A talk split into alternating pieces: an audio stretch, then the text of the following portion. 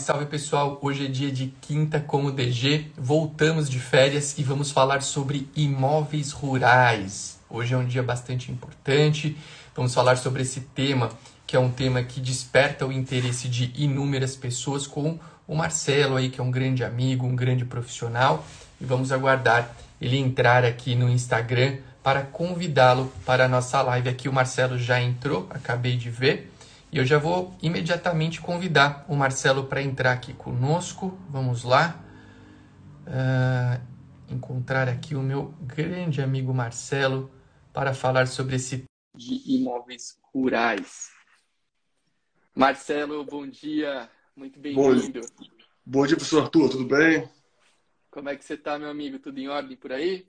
Melhor agora com você, melhor agora. Legal, seja muito bem-vindo. Começamos agora o nosso Quinta com o DG. Avisei para o pessoal, né, Marcelo, que estávamos aí em período de férias, então ficamos duas semanas sem a nossa programação semanal. Mas toda quinta-feira, 8 e 8 da manhã, a gente tem aqui a, a nossa programação para falar sobre vários assuntos do direito notarial e registral. E hoje a gente vai falar sobre um tema que habitualmente desperta interesse no nosso público, que são os imóveis rurais. Deixar um bom dia para o Wagner aqui, nosso colega lá do Mato Grosso, que bom chegou dia, por aqui. Bom dia para o Wagner, bom dia para todo mundo que está chegando aí. E sempre que a gente fala em imóveis rurais, o interesse é grande do, do pessoal, porque não é todo mundo que trabalha com imóvel rural, né? não são todas as as regiões aí do nosso extenso país que tem o imóvel rural em abundância. Eu mesmo, em Itacoaquecetuba, basicamente não vejo nunca imóvel rural. Eu não me recordo da última vez que fiz uma escritura, mas é um tema importante porque, em termos práticos, aí ele pode aparecer a qualquer momento. Para a galera que presta concurso, é um tema que sempre, pelas peculiaridades né, que, que tem, sempre está caindo em prova. Então, acho que falar de imóvel rural é falar de um tema é, que desperta sempre muito, muito interesse. Bom dia para Maria também, que chegou aqui é, e nos mandou um bom dia. Marcelo, antes de começar, a gente programou né, um, uma série de assuntos aí para esse nosso bate-papo de hoje, que tem uma duração aproximada aí de uma hora. Uh, bom dia também para a Érica, que deixou aqui um bom dia para gente. O João Massoneto chegou aqui, o nosso grande amigo em comum, né, Marcelo? É. Joãozinho, Joãozinho que é um grande amigo. Sabe, Marcelo, que sempre que eu vejo o João em alguma aula, em alguma live, eu peço para o pessoal incentivar o João a parar de enrolar a Patrícia, que é a noiva dele. O João tá noivo já tem uns 20 anos e ele não casa com a menina. Ele não casa com a menina de jeito nenhum e ela é uma menina bacana. Então, quem quiser que o João case, o João Maçoneta, que entrou aqui deixou um bom dia, coloca a hashtag Casa João, que a gente sempre pede nas aulas em que ele participa como professor, né? Ele é professor em vários projetos, mas também que ele vem. Então, vamos incentivar o João a casar, gente. A Patrícia não aguenta mais sem enrolar com esse menino, né? Quer deixar um bom dia pro João também, Marcelo? Você que conhece ele bem? Bom dia, João, meu grande amigo, que eu aprendo muito no dia a dia, que a gente conversa muito sobre as matérias e eu tenho uma grande admiração por ele, que é um cara formidável, além de ter um bom coração, como o Arthur também tem. Ele é um cara formidável e aprendo muito com ele. E Arthur, quero te parabenizar que eu vi que você fez 17 anos na atividade. Verdade. Verdade quero lhe dar os parabéns e que venham muitos e muitos anos ainda você brilhantando na atividade trazendo o seu material com muito conteúdo e com muito amor, que eu sei que é inerente à sua, à sua seu ser e à sua atividade. Amém. Obrigado, obrigado. Muito obrigado mesmo pelo carinho. É, ontem foi um dia especial, completei 17 anos aí como tabelião entre Campos do Jordão e Itaquá, que é onde eu sou tabelião hoje, né? E a gente tem que celebrar, né, Marcelo, as marcas importantes aí que a gente alcança na nossa vida, acho que a gente tem que celebrar é, e o nosso trabalho é um trabalho muito bonito mesmo. Uma das coisas que mais me orgulha no, no, no, meu trabalho como tabelião é poder ajudar as pessoas, é poder participar aí da, da, da, vida das pessoas em momentos importantes. Então a gente sempre fica feliz mesmo. O João tá com essa piada aqui, ó. Eu tinha, eu tinha, eu tinha 18 anos de idade quando ele fez 17 de cartório. A gente sabe que o João é ruim de matemática, né, Marcelo? Por isso que ele tá. Quanto que é da perna, né? 18 em cada perna. É, só se for isso. Por, por, por isso que ele está no mundo do direito, né? Mas, enfim, deixar um abração para todo mundo aí que está que tá deixando bom dia e tudo mais. E pedir, né, pessoal, dois recadinhos importantes antes de eu passar a palavra para o Marcelo, para a gente usar aí com, com sabedoria o nosso tempo para essa live de hoje. Dois recados importantes. Quem puder, tem do lado do, da caixinha de comentários aqui tem um símbolo que parece um aviãozinho. Clica nesse símbolo e manda para que os seus contatos interessados no assunto, é claro, possam estar aqui conosco nessa manhã de quinta-feira. É só clicar e compartilhar a live. A pessoa pode participar ao vivo. Uh, às vezes a pessoa fala assim, ah, vai ficar gravado. Não é gravado, ninguém assiste live gravada, basicamente. Chama para estar tá aqui com a gente no ao vivo, que vai ter muito conteúdo legal. E lembrar também que Marcelo e eu estamos atentos aqui, como estamos em duas pessoas, temos condições de ler os comentários. Uh, então, quem quiser fazer algum tipo de pergunta, tirar alguma dúvida, creio eu que tenhamos tempo aí para responder algumas perguntinhas. Marcelo, eu queria, antes até de você começar a falar um pouco sobre as. A gente pensou em, em começar a nossa conversa com as particularidades de uma escritura pública mesmo de venda de imóveis, né? O que, que precisa de documento para ir dar uma funilada no imóvel rural. Mas como é a primeira vez que você participa aqui do nosso canal, de um, de um de uma live, que você está aqui conosco, eu queria que você se apresentasse para a turma, né? Que você dissesse quem é o, o Marcelo, é, onde você trabalha um pouquinho da, da tua história, e aí a gente já começa a falar especificamente do nosso tema. Então, eu já deixo a palavra contigo e vamos lá é, transmitir bastante conteúdo legal para essa turma que nos acompanha aqui no Quinta com o DG de hoje. Ô, amigo, uma honra. Para quem não me conhece, meu nome é Marcelo Brandão. Eu sou notário registrador uma cidadezinha pequena chamada Varriçai, no estado do Rio de Janeiro. Eu sou notário lá já, deixa eu fazer a conta, que eu perdi a conta já. Há 13 anos que eu sou lá. Uau. Não estou 17, mas estou 13. Bastante tempo. É bastante tempo. E quando eu, me, quando eu passei no concurso, na época que eu passei no concurso, eu estudava mais para Ministério Público, para magistratura, e não fazia ideia do que era a atividade notarial registral. Não sabia mesmo. A minha irmã que me incentivou a fazer a prova, ela era juíza, e falou: Marcelo, faz com cartora também, é bom. Ela, ela me escreveu e eu acabei passando. E ainda tive a felicidade de, na classificação, escolher um cartório que eu tinha que instalar o cartório, ou seja, eu tinha que aprender na marra a atividade, não só a atividade intelectual, a atividade, a materialização da atividade, mas como se montar um cartório o que o cartório precisava de equipamento à época para iniciar a atividade. Então, eu tive uma experiência boa no início, porque eu tive que instalar e começar do zero, na cidade de cartório que era oficializado e que só tinha atribuições de RCPN e notas. E eu tive que instalar um ofício único, ou seja, o meu, a minha sementia joga nas 30, joga nos 30. Faz todas as atividades. E eu tive que aprender isso da marra. Tive ajuda de colegas, dois amigos vizinhos, como o Leandro Smith, que é titular de um amigo do, do cartório vizinho, que me ajudou muito. Arthur, fui na, na, cara de pau no cartório dele. Falei, amigo, me ajuda aí, o que, que eu tenho que ter, o que eu tenho que fazer? Ele, ele foi de um, de um carinho, de uma compreensão da, da situação e me ajudou completamente, porque eu sou eternamente grato.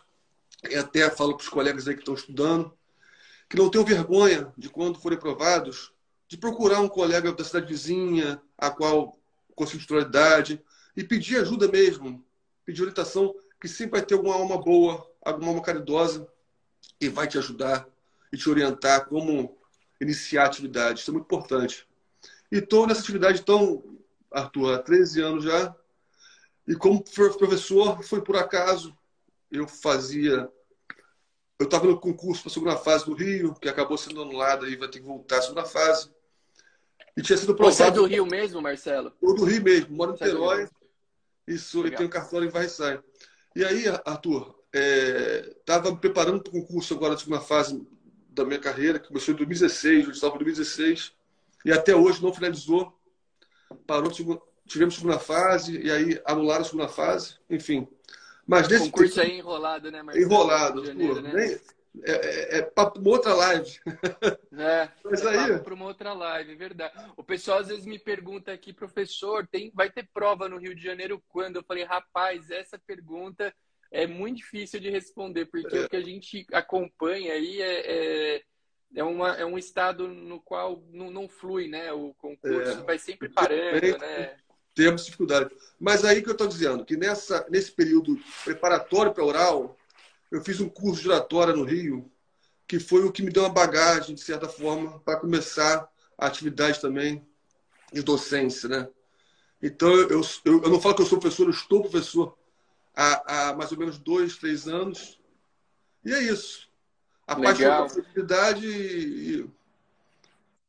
Eu já vi, eu gostei de duas coisas que você falou nessa tua introdução. Tem muita gente aqui que presta concurso é, a primeira, aliás, eu gostei de uma coisa e outra tem um ponto uh, de coincidência na nossa história. Eu também, sabe que eu não queria, eu nem sabia o que era ser tabelião quando eu prestei concurso.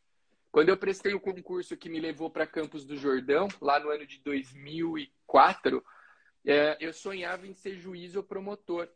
Só que aí eu estava estudando, já tinha uns dois anos mais ou menos, e eu não tinha passado. E aí eu falei, putz, eu vou começar a prestar tudo que aparecer na frente. E apareceu um concurso de cartório na frente, eu me inscrevi e passei. Então, é, às vezes eu, eu, sempre falo, né, que aquilo que a gente tem menos pressão normalmente flui melhor. É o destino eu, também, é o destino. É, o, também, também. Cara, eu nessa época que eu passei para tabelião em Campos do Jordão, Marcelo, eu fui aprovado eu não cheguei a assumir, porque quando me convocaram para academia, eu já era tabelião há dois anos. Mas eu fui aprovado no concurso da Polícia Federal, que no de delegado da Polícia Federal, que não tinha nada a ver com. Nada a ver com a atividade. Nada né? a ver. Mas por quê? Eu fui com a mente tranquila fazer a prova, né? É. Interessante. Agora, o que você falou sobre procurar pessoas para apoiar o início da atividade, isso é muito importante. Isso é de importância, Arthur. Porque você, quando você é aprovado no concurso para cartório, você já entra no olho do furacão de imediato. Você já está lá trabalhando e prestando serviço. Né? Então, tem, quando... Existem pessoas boas no nosso meio que é. ajudam. E como, como, você mesmo. É, pois é. Eu fui ajudado e eu procuro retribuir. Qualquer pessoa que me procure para fazer uma espécie de um estágio aí no, no, no pós-aprovação, eu recebo com o maior carinho, porque é uma maneira que a gente tem de, de retribuir. Retribuir. Claro. Legal, legal. Gostei. Isso é importante mesmo. Eu acho que todo, ah, na verdade, a gente deveria ter uma espécie de uma de uma escolinha pré-entrada na atividade, mas como não tem, nós temos condições de buscar uh, alguém que queira nos ajudar, né, para aprendermos a parte prática. Isso aí é, é, é bem legal, é bem importante. Mas legal, está apresentado aí o Marcelo para nossa turma, já apresentado com informações importantes, né? Teve até aqui uma das pessoas que nos, é, nos acompanha, quem que é a Alana, falou que também está esperando a prova do Rio de Janeiro aqui, ela está esperando. Tem bastante gente... Um abraço para a Alana, conheço. É, tem, tem bastante gente esperando essa prova do Rio. Mas vamos lá, Marcelo. Hoje vamos falar sobre escrituras de venda e compra de imóveis rurais. Antes de afunilar especificamente para o imóvel rural, o que, que você pontuaria de relevante quando a gente fala em documentação para uma escritura pública de venda e compra? É uma escritura muito presente na vida das pessoas, muito muitas pessoas compram, vendem, e, e o tabelião exerce uma função extremamente relevante, uma função de ofertar segurança, de prevenir litígios, como é que você vê é, a atuação do tabelião nesse momento tão importante na vida de uma pessoa, que é a aquisição de um imóvel? Eu queria ouvir, ouvir o teu ponto de vista desse, desse assunto, desse tema que é importante, que eu acho, é, creio eu, que seja o coração da nossa atividade. Né? Acho que o, o, o tabelião de notas ele exerce hoje muitas funções. Bom dia aqui para a Márcia, que chegou agora. Mas quando a gente fala em transmissão imobiliária, a venda e compra, a doação, cara, é, é, da essência do tabelião atuar nesses atos notariais. E eu queria ouvir um pouquinho do teu, da, tua, da tua visão sobre a atuação notarial na transmissão imobiliária. É, com relação aos imóveis rurais especificamente, né, o notário tem que ter a sensibilidade e a cautela, como você mesmo disse, né, como um dos princípios basilares da atividade notarial, a cautelidade. O notário tem que ter prudência e cuidado de analisar com cautela, antes de fazer a lavratura, se aquele imóvel possui alguma especialização ou não. Então, acho que o mais importante, antes de formalizar o negócio, antes de conversar com o cliente, dizer, ó, vamos lavrar, deve-se fazer uma análise minuciosa da descrição do imóvel na matrícula. Por quê? Porque os imóveis rurais, nós temos que ter um, um enorme cuidado com relação a isso, no que tange a sua especialização, que muitos advindos daquelas antigas transcrições, sistema de transcrições, quando abertas as matrículas e, essa, e, se alguns desses imóveis não tiverem sido levados a uma atualização ou retificação de suas áreas, muitos desses imóveis não possuem amarração geográfica junto ao solo, né? que é o que nós chamamos daquele fenômeno da ablaqueação dos imóveis flutuantes. Então, a preocupação inicial que o notário deve ter é analisar a certidão de ter o teor do imóvel e verificar se aquele imóvel possui alguma amarração no solo, alguma forma de identificá-lo. Identificações mínimas que possam dizer que aquele imóvel tem, tem uma, alguma amarração geográfica e que possui proprietário. Então, a primeira preocupação é, é Ô, Marcelo, uma coisa interessante, prática que você faz, isso é verdade, né? Às vezes a gente pega a matrícula de imóvel rural e tem lá umas descrições bem complexas, né? Assim, para é, é, o cara fala lá, não, tem é, o imóvel vai até uma pedra que está ao lado da árvore. Dessa árvore corta pelo riacho e vai até tal lugar. E aí realmente a gente fica numa, numa situação que é uma situação de não, não você não encontra né, nenhum tipo de, de, de elemento que te leve de fato a vincular aquele imóvel. E é, e é bastante. Você pega muito ainda esse tipo de, de, de, matrícula, Marcelo? Você vê bastante isso? Eu, eu, como te disse, eu não trabalho tanto com imóveis rurais. A gente lê muita decisão que, que trata desse tema, mas isso existe em termos práticos ainda? A gente observa ou, ou já é um pouquinho mais raro do que, do que um dia foi? Arthur, ainda existem, porque tem muita gente que tem um imóvel rural e não faz nenhum financiamento, não não transmite, não desmembra nenhum pedaço de imóvel. E aí, quando vem a transcrição para ser transportada para o sistema de folha real, a gente verifica que aquela descrição estaria muito precária. Já peguei, peguei descrições constando uma, uma descrição. Ah, imóvel Fortaleza com mais ou menos, mais ou menos dois hectares de terra, confrontando com quem de direito. Ou com seja, quem, esse tem, com quem de direito é famoso também. Não né? tem, não tem o tamanho da área, não tem a sua localização, não tem suas confrontações, não tem suas características.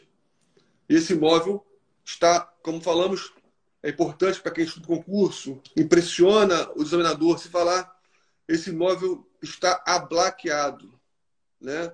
É o termo que se utiliza técnico e que pode impressionar um examinador no concurso. Ablaqueado. O imóvel Boa. flutuante.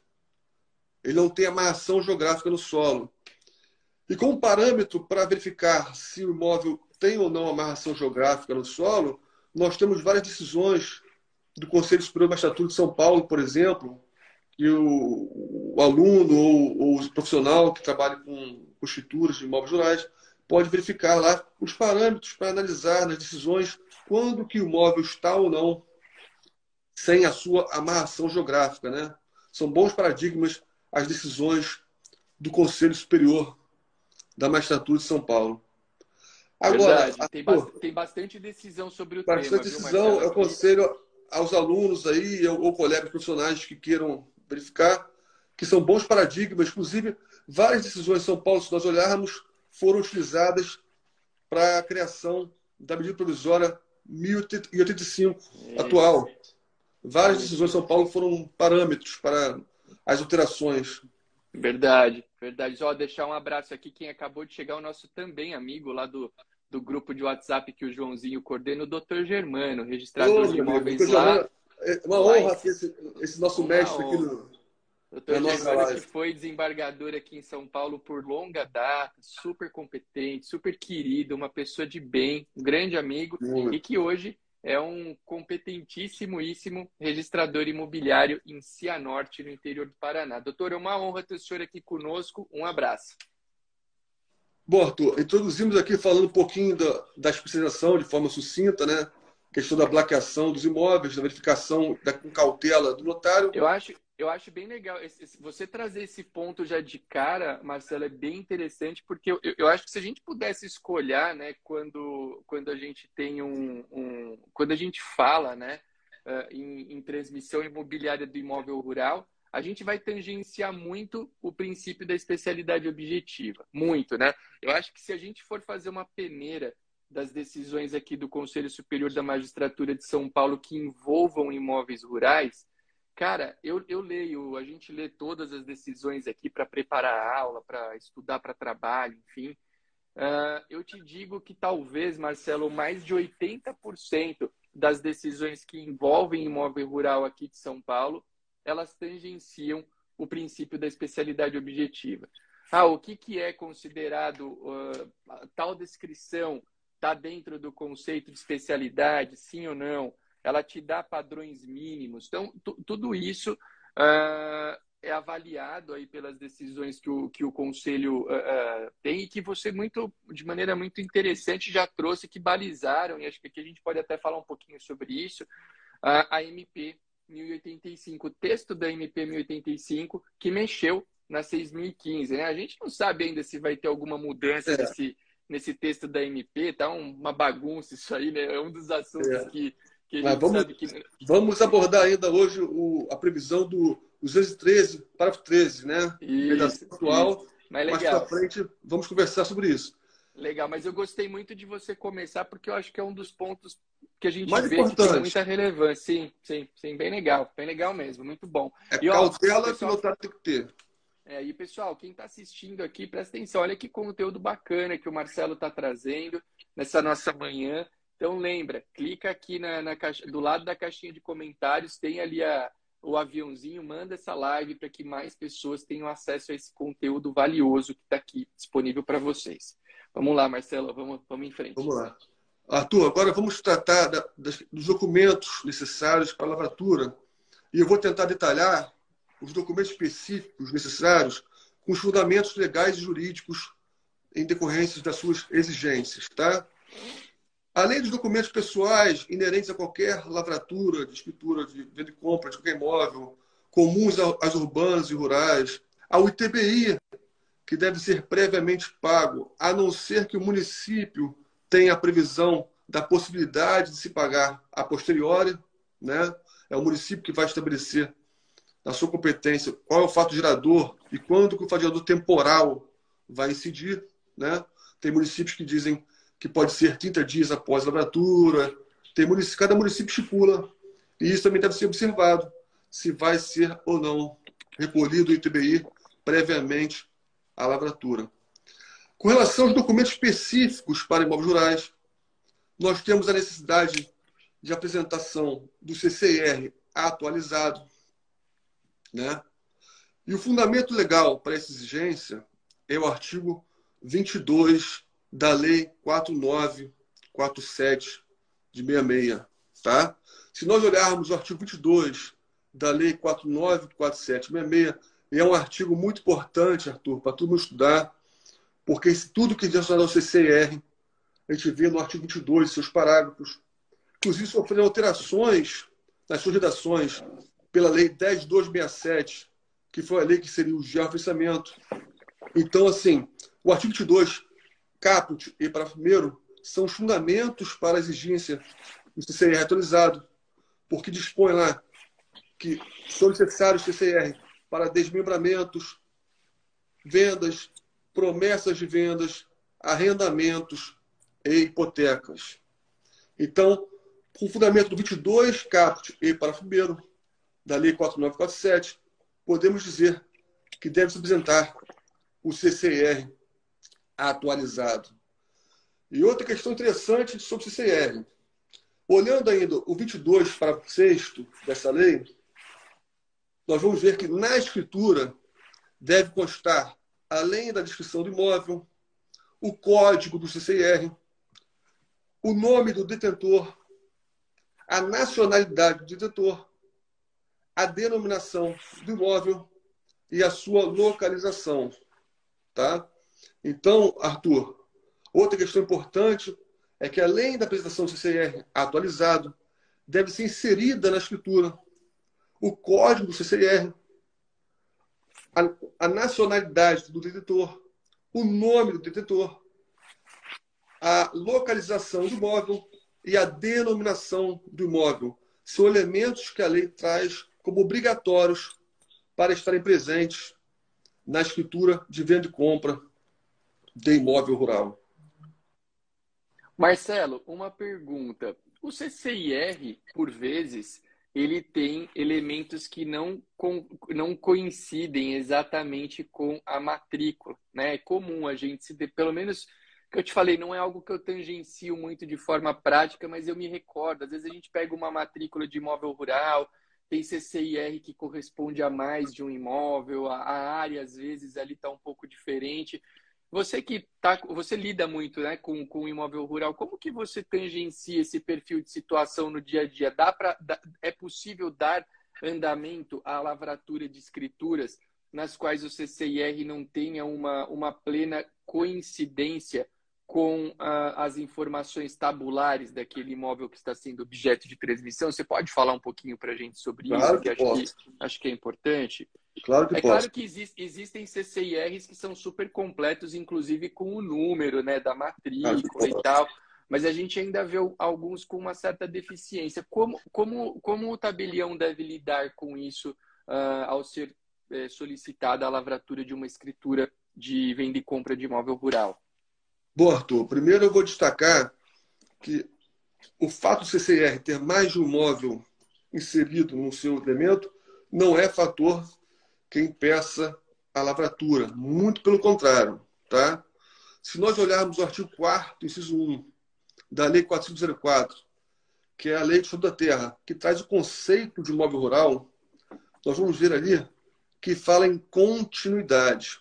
Tá? O imóvel seria um prédio rústico, de área contínua, independentemente da sua localização. Se nós olharmos a doutrina do Silvio Pitts e Oswaldo Pitts, eles lá nos ensinam que essa área contínua diz respeito a uma continuidade econômica e não física. Então, é possível que no mesmo cadastro do imóvel rural, no mesmo CR, tenhamos várias matrículas, desde que essas matrículas correspondam a uma unidade econômica. Então, é comum e possível que existam CCIRs com várias matrículas e para fins de cadastro, isso é importante, para fins de cadastro administrativo, esse CCR está mais do que regular, ele está correto, porque caracteriza uma unidade de exploração econômica. Que legal, que legal, muito bacana isso. Essa, essa, essa, porque a gente se depara com isso, né? E às vezes gera essa confusão, fala, não, mas pô, peraí, será que não teria que ser um CCIR único? Olha que legal você trazer esse conceito, esse conceito essa da... Arthur, unidade conosco. Esse conceito de cadastro administrativo para fins de emissões do CCIR é o mesmo conceito adotado pelo Ministério do Ambiente no que diz respeito ao cadastro ambiental rural, tá? Para o cadastro ambiental rural, o conceito é o mesmo. A unidade de expressão econômica do mesmo proprietário deve ficar no mesmo cadastro ambiental rural. Nossa, que clareza! Parabéns pela clareza da explicação. Adorei. Obrigado, Adorei. obrigado. O pessoal aqui já é muito legal, muito legal. É, olha, eu, eu te falo, é, realmente é um é o primeiro contato que a gente está é, tendo, né, de, de um bate-papo. Realmente eu, tô, eu fiquei muito feliz com a clareza dessa explicação e de fato ela Acho que se alguém tem alguma dúvida, porque desperta, né? São coisas que desperta, a gente. Claro. É, são dúvidas que a gente está sempre recebendo aí. E com é certeza. É, é, é difícil. É, é, é difícil entender. Você trouxe com uma clareza grande isso. Muito legal. muito legal. Nós temos que ter noção que no, no, no, no direito agrário, com os bons rurais, nós temos diferentes conceituações a partir de cadastros e registros. Tá? Com relação aos cadastros, o Conselho de Imóvel Rural ele é esse conceito ligado à unidade de exploração econômica e com relação aos registros, né? Com, porque Um dos princípios que regem o direito imobiliário é o da unitariedade de matrícula. Então, para fins de registros, cada unidade autônoma comporta uma matrícula.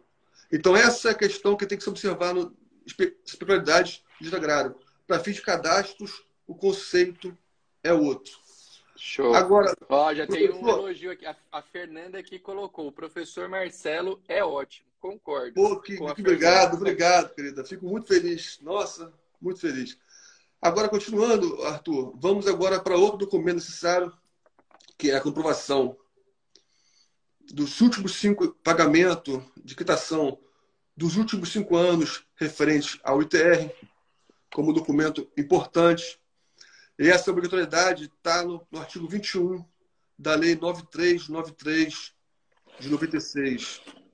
É necessário que seja presente comprovante de quitação dos últimos cinco anos, exercícios do ITR. Fundamento legal, um dos fundamentos legais é o artigo 21 da Lei 9393 de 96, tá? Essa, essa comprovação pode se dar através de certidão da Receita Federal. E lembrando aos senhores que o NIRF, que era o número de inscrição da Receita Federal, necessário para cadastros para fins fiscais, foi acabou-se e virou Cadastro Imobiliário Brasileiro, o CIB, que vai servir tanto para imóveis rurais como para imóveis urbanos. Então, o NIRF deixou de existir e o cadastro passou a ser Cadastro Imobiliário Brasileiro, o CIB. CIB. Quando foi essa mudança, Marcelo? Essa mudança se deu agora em 2021, através de som normativa da Receita, e o fundamento para essa mudança é, que foi o esgotamento da possibilidade de criações de códigos alfanuméricos com relação ao NIF. Hum. E aí eles tiveram que achar a solução, já que houve esgotamento das combinações alfanuméricas. E foi aí que foi criado, aproveitaram para criar um cadastro imobiliário brasileiro, juntando imóveis rurais e urbanos, que vai ser, que é organizado em conjunto com INCRA e Receita, através do Sinter. Vai ser dado pelo Sinter, pelo sistema Sinter. Mas vai, o cadastro imobiliário brasileiro respeito ao cadastro de imóveis rurais e urbanos. Anota aí, hein, pessoal, novidade. Falar, falar em uma mudança de um ano aí é uma novidade, então tomar cuidado, né? É, nosso direito notarial e registral é bem dinâmico, então é. a galera que faz prova, cuidado, né? É. Ele não, não vai chegar numa prova então e falar no NIRF, por exemplo, que não tem mais. Né? É. O Marcelo trouxe aqui. Agora nós temos o CIB. E ó, só deixar uma outra, um outro elogio aqui para você do Daniel Rosa de Almeida. O Não, Marcelo, amigo, meu. É, ele disse que é professor há dois anos, mas é meu professor desde 2018. Aprendi e aprendo muito com ele. Passar essa mensagem de carinho aqui para o Marcelo também. Ele é um grande amigo, um grande amigo que eu tenho é. na, na, vida aí. Um abraço, Daniel. Grande Legal. amigo. Arthur, Pô. vamos continuar aqui com documentos para a gente conseguir esgotar tudo, né? Passado, é, então vimos já o CCR, vimos o ITR, últimos cinco anos, e agora uma questão polêmica que diz respeito às certidões negativas do IBAMA como documento obrigatório para a lavratura da escritura. Essa certidão negativa do IBAMA, ela tinha previsão no artigo 37 do antigo Código Florestal, da Lei 4771, de 65. Tá? Ou seja, havia uma norma expressa no antigo Código Florestal prevendo a obrigatoriedade de se apresentar a certidão negativa do IBAMA como condição para a transferência do imóvel. Era condição. Caso a certidão viesse positiva, não se poderia lavrar a escritura de compra e venda, de venda e compra, compra e venda dos imóveis rurais. Então, era uma condição sine qua non ter a certidão negativa para a lavratura. Sobreveio o novo Código Florestal, a Lei 12.651, revogando esse, essa Lei 4771 na sua integralidade, e nada dispôs, nada dispôs a respeito da necessidade da certidão negativa como condição para a transferência do imóvel rural. E aí eu me pergunto, continua sendo obrigatória a fixação da certidão negativa ou não? Entendeu a questão? A antiga Código Florestal trazia exigência. Exigência. O novo código veio, revogou a lei anterior e nada dispôs desse requisito como condição sine qua non para a lavratura da transferência. Nós sabemos que as questões relativas aos aspectos ambientais dos imóveis, além de serem limitações administrativas para o adquirente e para o proprietário, é uma obrigação próprio terreno. A natureza jurídica é de obrigação próprio terreno. Então, a doutrina, a partir daí, e eu cito, por exemplo, o professor Eduardo Pacheco, aqui do Rio, que tem um caderno muito interessante sobre imóveis rurais do IRIB, quem tiver acesso pode ler.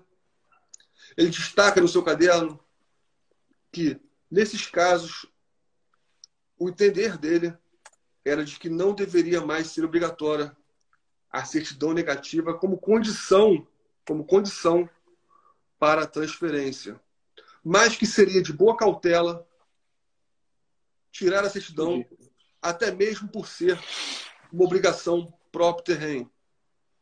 E claro, nós temos os códigos de normas de diversos estados, disciplinando, e se o código de normas prever como uma obrigação a, a emissão dessa certidão, o notário deve tirar.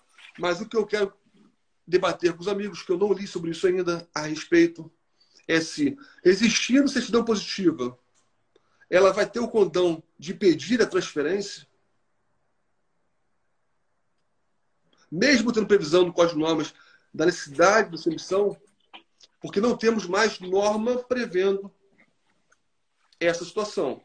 Foi revogada e o Código Florestal Novo não reproduziu essa exigência. Poderia uma norma administrativa impedir, trazer uma regra impeditiva dessa transferência? É uma questão apenas para refletirmos sobre. É, e, me, e, me, parece que não, né, Marcelo? Hoje, hoje a gente tem essa questão das limitações à transmissão da propriedade, não é o mesmo caso, mas a gente tem balizadores para certidões tributárias que a gente poderia tentar trazer aí para um raciocínio no sentido de que você não pode jamais né, impedir a pessoa de transmitir a sua propriedade por uma sanção de algo, por uma sanção que não é correlata com esse direito de transmitir. Né? Então, ah, se eu devo alguma coisa para o fisco, eu pago, mas eu não posso ser impedido de vender um imóvel. E eu acho que se a gente for tentar, né, claro, aí é, a gente pode ter posição em, em, em, múltiplos sentidos, mas se a gente tentar trilhar um raciocínio análogo, nesse caso do IBAMA, até levando em conta essa questão da revogação que você trouxe aqui para a gente agora, não tem né, mais a previsão, eu, eu, eu entraria que essas, assim, pensaria num primeiro momento que é, é de bom tom pedir né, a, a, a certidão, mas eu não vejo uh, como óbvio, como, né? não, não, não, não, como, como vedar a transferência da propriedade. O João até colocou aqui, ó, ainda mais com a ciência do adquirente, assumindo é. a responsabilidade. E, e, no caso aqui, até acho que a Bruna citou que ela segue o imóvel. Então, acho que é uma reflexão legal, mas creio que a gente tenha condições aí de, de evoluir no quesito transmissão de propriedade, claro, com todas as ciências possíveis e imagináveis aos envolvidos no negócio, né? Acho que é, um, é, um, é, uma ideia que a gente pode talvez deixar aí como uma espécie de recomendação. Bom, Arthur, vamos seguir então agora para questões relativas às frações mínimas para o parcelamento e a sua obediência. Né? Falamos aqui, para fins didáticos, no CCR, Fundamento Legal, do artigo 22 da Lei 4947. Falei do artigo 22, parágrafo 6 que diz respeito aos elementos do CCR que devem estar inseridos na escritura. Falamos do TR, e agora falamos do IBAMA, e agora vamos falar das, do respeito à fração mínima para o parcelamento. Sobre aspectos práticos, o CCR de cada imóvel tem lá no seu campo qual é a fração mínima de parcelamento do imóvel a ser observada. Então, sobre aspectos práticos, deve-se olhar o CCR atualizado e verificar lá qual é a fração mínima para se parcelar aquele imóvel. Então, via de regra, deve se respeitar para o parcelamento, até porque o objetivo do legislador, ao prever a fração mínima, era no sentido de que são indesejados minifúndios antieconômicos. Tá? O objetivo maior da fração mínima é de evitar criações de minifúndios antieconômicos. Tá? Se alguém quiser responder isso em prova, tem certeza que vai. Ficou bonito isso, hein? É. evitar bem, minifúndios antieconômicos. Esse foi o objetivo do legislador. Gostei. Ao prever a FMP. E aí, existem exceções à fração mínima que a própria lei traz. E são casos em que estão previstos no artigo 8 parágrafo 4 da Lei 5868 e também no Decreto Federal 62504 de 68. Então vamos primeiro tratar das exceções previstas no artigo 8 parágrafo 4 da Lei 5868, que pode se dar a transferência de uma parcela do imóvel menor que a fração mínima quando o adquirente é um, é um proprietário de um imóvel lindeiro, de um imóvel vizinho. Então, a lei traz a possibilidade da transferência de uma pequena parcela de um imóvel abaixo da FMP, desde que seja para o proprietário do imóvel lindeiro. E aí essa parte pequena vai ter que se anexar ao imóvel vizinho. E desde que esse alienante a área desse alienante remanescente também fique acima da fração mínima para o parcelamento. A própria lei autoriza essa espécie de transferência abaixo da FIMP e não necessita de uma autorização prévia do INCRA para esses casos. Então, essa é a primeira exceção que eu trago às questões ligadas a alienações de áreas abaixo da fração mínima para o parcelamento. Tá? Legal. E temos também agora questões relativas ao decreto especial 62504 de 1968. E são espécies de desmembramentos as quais o legislador as tratou com modalidades de desmembramentos particulares para atendimentos a interesses públicos. Isso é importante destacar, porque como o INCRA tem mudado seu posicionamento referente a, até ao CID Recreio, que o INCRA entende agora que não pode mais serem criados, e nada falou sobre o decreto 62504, é importante destacar aqui que o fundamento para autorizações desses desmembramentos é que eles são desmembramentos particulares para atendimentos de interesses de ordem pública.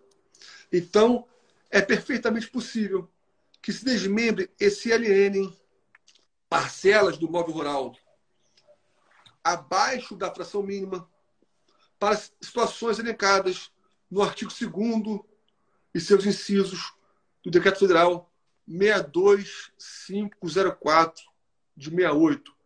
Para citar como exemplos, pode ocorrer desmembramentos para criações de hotéis, é, parques ecológicos, parques de recreação, Tá todo, é, uma, é um rol de hipóteses previstas no artigo 2 Parques de criação, parques ecológicos, para pós-combustível, criações de pós-combustível na zona rural, para criações de escolas na zona rural. Então, há um rol de possibilidades desse decreto federal 62504, só que com uma condição. Para a possibilidade de transferência dessas hipóteses via escritura pública, claro, deve-se ter uma autorização prévia do INCRA.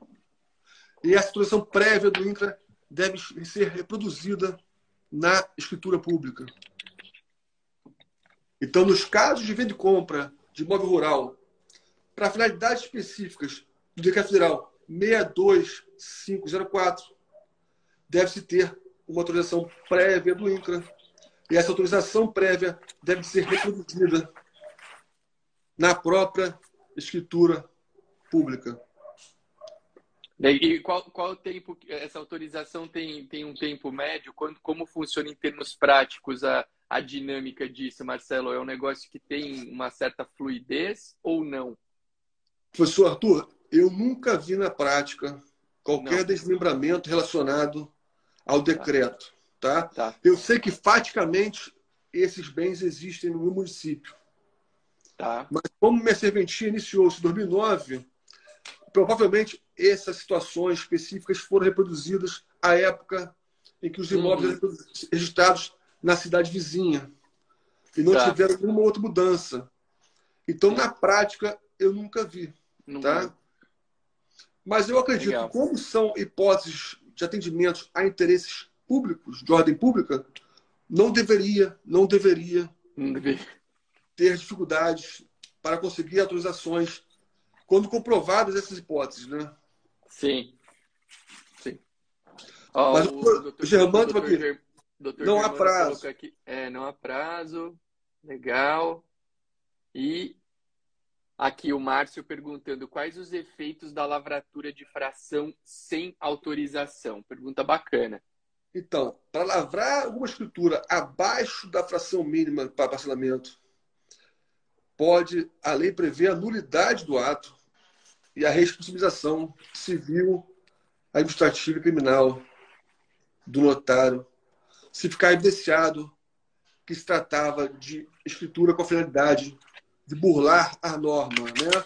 Porque nós temos situações específicas de possibilidades de alienações, frações abaixo da FMP, quando, por exemplo, um condômino adquire uma parte do outro. Sim, sim. Porque a preocupação do legislador de respeito aos loteamentos clandestinos, né? que na prática a gente sabe que muitas das vezes são feitos.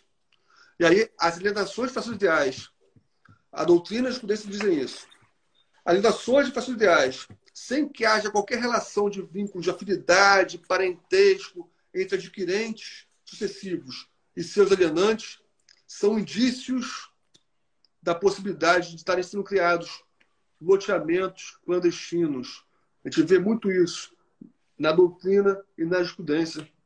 E tem várias decisões condenando até o notário é. escrituras de escrituras de frações ideais de imóveis rurais. Então é um perigo enorme esse tipo de lavratura. Resumindo, é uma gelada, né, Marcelo? É uma gelada. é uma gelada. É uma Agora, gelada. Arthur, se me perdoe, vamos, se me permite, vamos começar a trabalhar o tempo polêmico do artigo 213, parágrafo 13? A gente tem aproximadamente 10 minutos, então acho que é importante a gente falar para não perder o foco nessa, nessa situação. Eu acredito que, que é um tema uma pergunta, uma pergunta mais atual. Aqui, mas é, eu também acho. Vamos fazer o seguinte, pessoal, vamos concentrar aqui para ouvir essa polêmica que o Marcelo traz. Ele acho que é importante a gente utilizar esse tempo restante para isso. E aí, galera, se tiver, se ficarem dúvidas, vocês podem mandar para o Marcelo ou para mim por direct. A gente sempre trabalha aí respondendo. Demora às vezes um pouquinho, mas responde. E aí também eu até nada impede que a gente é, em algumas semanas faça um novo encontro para abordar outros temas que ficarem aqui. É um tema que realmente uh, existem é, é, muitas nuances. Então eu vou passar a palavra para o Marcelo falar sobre essa questão da MP 1085 para a gente não encerrar sem tocar nela. E aí a gente é, é, adota essa mecânica de ou responder via direct ou de repente aí até marcar um novo encontro. Então, Marcelo, tá contigo. Estou à disposição, a hora que me chamar. Você é uma pessoa querida e tem muito carinho por você. E a hora que você quiser, estarei à disposição. Tá bom? Mas vamos lá, vamos falar desse, desse, vamos falar. desse ponto que é importante. É, o artigo 213, parágrafo 13, teve sua redação aí inserida pela recente medida provisória 1085, né? E dispõe, em resumo, sobre a possibilidade de se levar a registro.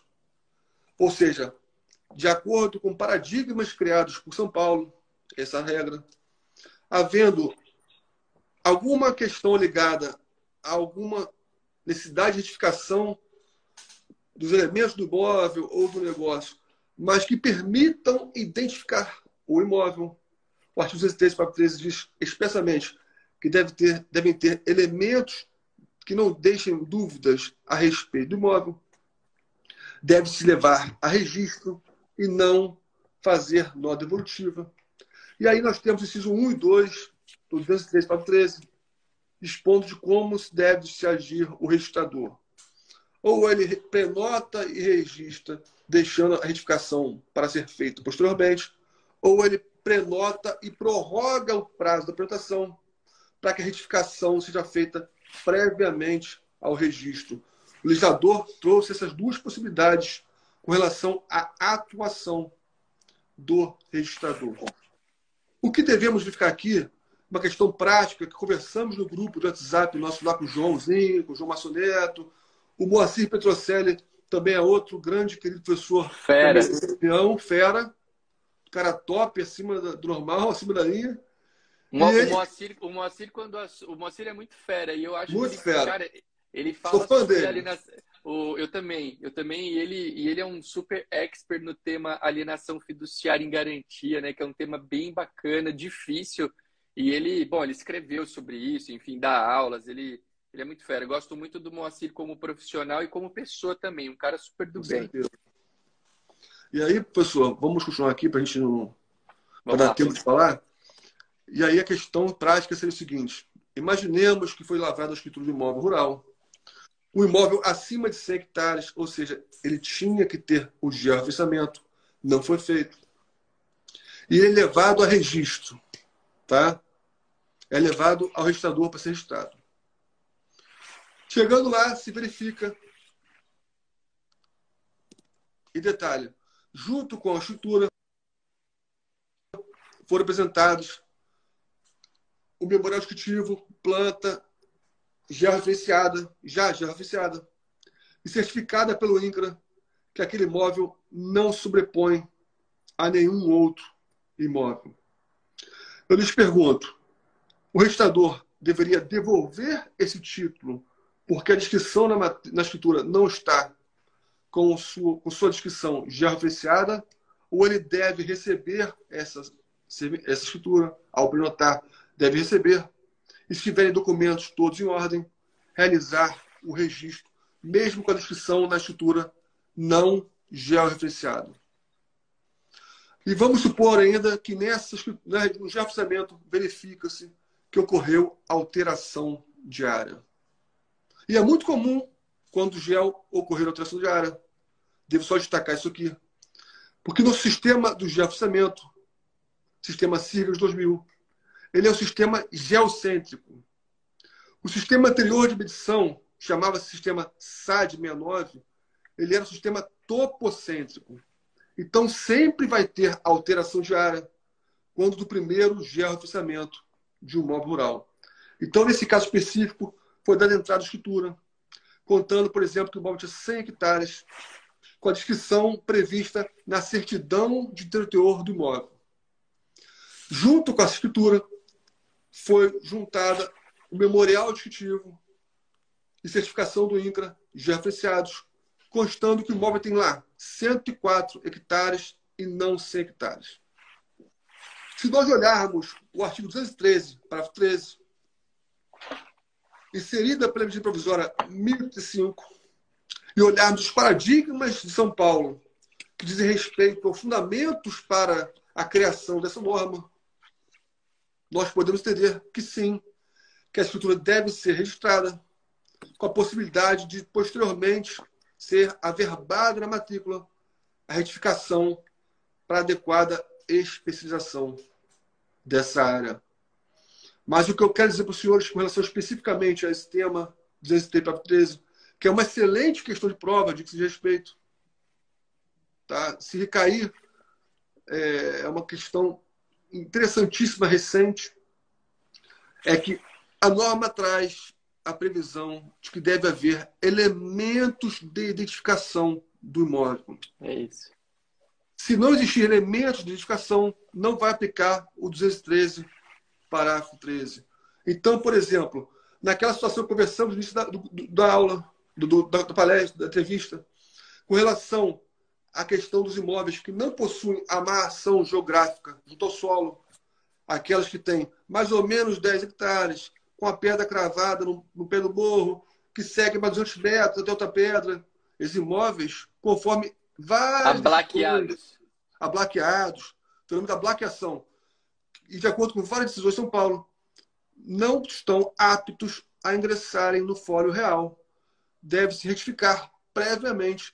E aí, se tiver sido feita a escritura referente a essa alienação dessa forma, a minha opinião é que não vai se aplicar o 213 para o 13, porque não há aí elementos de identificação do imóvel. São casos de retificações prévias ao ingresso no fólio real.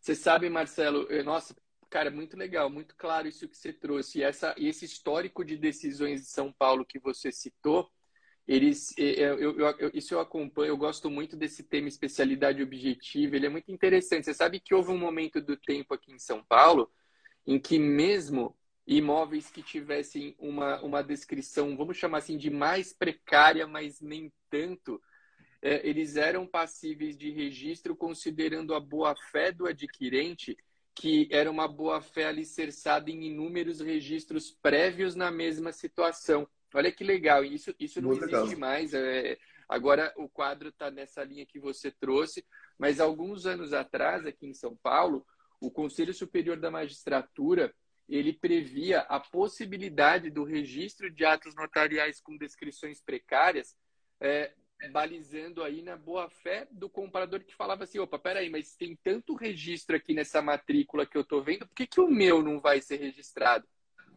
É. É, e, e, e, esse raciocínio evoluiu. Hoje a boa fé do comprador ainda é, é, ela é valorizada, mas ela é valorizada desde que desde que ah, já você, alguma segurança você, jurídica, né? É, é, isso, é isso. E o que, o que mudou, e que eu, eu assino embaixo absolutamente tudo que você trouxe aqui, o que muda é justamente essa necessidade de você encontrar elementos mínimos uh, para que é, é, haja uma segurança na identificação do imóvel. Então, é claro, a boa-fé, para você abrir uma regra de exceção, vamos assim dizer, ela é sempre valorizada. Né? Você está valorizando a boa-fé daquele, daquele camarada que participou do negócio. Porém, hoje, essa boa-fé, diferentemente do que já aconteceu um dia, ela não pode ser analisada de forma isolada. Ela tem que vir é, parelho, com, juntamente com ela, tem que estar presente elementos que te permitam minimamente, minimamente identificar aquele imóvel. Cara, bem legal. E concordo contigo. Meu, esse, esse tema, quem vai fazer prova principalmente aí de segunda fase, exame oral, com a MP 1085 é, na, na crista da onda, é, é, algo, é algo que pode. Olha, olha quanta, situa quanta situação pode vir daí. Muito pode interessante. Outra, só para finalizar, Arthur, que eu tinha esquecido, é para quem vai fazer prova em São Paulo agora, né? Que nós, nós vamos em São Paulo tem uma situação peculiar no que tange a descrição dos imóveis rurais nas escrituras. Né? Lá tem a norma prevendo que quando o imóvel já estiver georreferenciado, não se precisa fazer a integral descrição do imóvel. E quando o imóvel não está georreferenciado, aí sim deve se escrever integralmente o imóvel rural quando não georreferenciado. Aí, professor, só para finalizar aqui também, que eu sempre gosto de trazer o fundamento legal. O fundamento legal para a necessidade de se escrever integralmente o imóvel rural na escritura é o artigo 2 da Lei 7433, que é a Lei de Escrituras Públicas, uma interpretação a contrário senso. Né? Porque se a norma traz a possibilidade de se não descrever integralmente a área urbana, é porque ele, se ele se silenciou com relação ao imóvel rural, é porque para o imóvel rural, sim, deve-se trazer a descrição integral na escritura. Artigo 2 da Lei 7433, a contrário senso. Aliás, Lei 7433, ainda uma lei muito importante para tabeliães e oficiais de registro, é para quem estuda a área notarial e registral. A 7433 é uma lei bem importante. E é, é isso. A escritura que não tem georreferenciamento dá um pouquinho mais de trabalho à medida em que você tem que descrever a integralidade do imóvel. E tem até muito sentido, né? Essa, essa mudança. O Código de Normas de São Paulo mudou uh, há um tempo já nessa questão. Uh, e realmente, imagina você ter que descrever integralmente um é. imóvel já referenciado, né? Existem alguns imóveis que têm, sei lá, mais de 10 páginas só com a descrição do imóvel. Então, é. uma, uma, é uma mudança uh, que veio é, de maneira muito positiva é, e de maneira lógica também, né? Para a gente não ficar utilizando o nosso tempo é. com algo que não seja necessário. Mas realmente é muito legal. Essa, essa discussão, essa mudança da Lei 6.015, ela é super importante, super importante, porque ela abre essa brecha né, para você ignorar uma especialidade objetiva perfeita à risca, considerando, óbvio, você que você tenha mínimos elementos para identificar o imóvel. Eu acho, esse ponto eu acho bem importante. Realmente foi, foi interessante você trazer ele aqui e a gente não deixar de falar a respeito dele nesse encontro que a gente promoveu hoje. Muito bom, muito bom mesmo. É cultura pró-registro, né, professor? Cultura pró-registro. Olha, é, isso é maravilhoso. Isso é maravilhoso. Ah, é, to, todos deveriam ter. Eu é. acho que hoje, hoje a gente tem que, realmente, como tabeliães e oficiais, é claro que eu não estou pregando aqui que a gente vire um rock and roll e faça qualquer porcaria, não é isso, mas eu acho que quando a gente vê elementos que nos deixem uma segurança mínima para praticar o ato, tem que praticar. Tem que praticar. Eu vejo, pensando num tema, quando, gente, quando eu falo nisso, eu vejo, hoje em dia eu vejo muito tabelião de notas criando uh, inúmeros embaraços, por exemplo, para fazer ata notarial para fins de uso capião extrajudicial cria tudo quanto é tipo de embaraço. Quando eu dou aula sobre esse tema, o, o pessoal fala, pô, mas você está me falando que a uso campeão extrajudicial é maravilhosa, mas aqui na minha cidade é, ninguém fala sobre isso, eu, eu não consigo fazer, não tem dificuldade. Cara, a gente tem que pensar, é, é isso, tendo elementos mínimos para praticar o ato, a gente tem que praticar. O João até colocou aqui, adorei esse termo, cultura pró-registro, é isso, é pró-registro, é, é, é, é, é, cultura pró-prática do ato notarial, é, é cultura de ajudar sempre com responsabilidade, né? Como eu falei, não estou pregando, ah, não, o Arthur falou que é para fazer qualquer coisa, não. Mas você encontrando elementos para a prática do ato, tem que praticar. Gostei. Esse foi o termo que eu mais gostei. Olha, eu, eu gostei muito de tudo que você falou aqui, mas essa cultura pró-registro achei interessantíssima. Cara, gostei, né? gostei dessa terminologia. Vou usar. Vou replicar. Ótimo, ótimo. é, legal. Marcelo, acho que esgotamos, né? A pauta que é. nós propusemos a falar. É, correndo um pouquinho, né? Em um tema é, outro. Dentro do possível, mas... ficou ótimo. Adorei também participar, Arthur. Agradeço Legal. imensamente pelo carinho, pela honra, pelo convite. Imagina, é, você é um cara muito tem... querido por todos. E parabéns Obrigado. mais uma vez pelos 17 anos. Obrigado. Acho que foi mais que merecido 17 anos de muita felicidade Amém. de muito conhecimento. Então, sou seu fã e acho que, que temos, temos a caminhada juntos por um bom tempo ainda. Ah, eu tenho certeza disso, Marcelo. Eu também, eu adorei, sou muito fã do seu trabalho, adorei Obrigado, essa conversa que a gente teve aqui hoje. Realmente, a gente poder se cercar de pessoas de bem, de pessoas que comunguem dos nossos ideais é muito bom. E eu finalizo essa live de hoje aqui, esse quinta com o DG pós-férias, com muita alegria, com uma sensação boa aí de retomar aquilo que eu gosto de fazer, com uma pessoa que trouxe tanto conhecimento legal. E o que é importante, às vezes a gente tem. É, é, é alguns bate-papos que a gente vê que existem pessoas que têm muito conteúdo e às vezes não transmitem com tanta facilidade o conteúdo. Eu fiquei impressionado, eu gostei muito da maneira simples que você transmitiu as informações aqui. Eu adoro, um dos balizadores do meu trabalho é procurar comunicar com simplicidade, porque não adianta a gente ficar com muita terminologia que ninguém entende nada. Eu, tudo que você trouxe aqui foi claro, as expressões um pouquinho mais complexas, você explicou o que é. Eu gostei muito, estou feliz. Obrigado, tenho, certeza, tenho, tenho, certeza que quem assistiu aprendeu muito a respeito do, do, do desse tema imóveis rurais e certamente a gente vai ter é, novos encontros para falar sobre isso. Quem tem a agradecer sou eu, Marcelo, pelo teu tempo, pela tua generosidade e por poder é, estar aqui ao teu lado nessa manhã de quinta-feira. Obrigado aí a você, obrigado Obrigado, a obrigado, a... obrigado a todos que participaram, que assistiram, isso. agradeço pelo carinho. E obrigado pela turma que passou. É só aqui, chamar que a hora que quiser eu estarei com você. Tá bom, amigo? Valeu, meu amigo. Um, abra... um abração para todos. Um abraço. Muita gratidão um bom dia. aqui. E um abraço Ótimo a todos. dia a todos. Um Valeu, abraço. gente.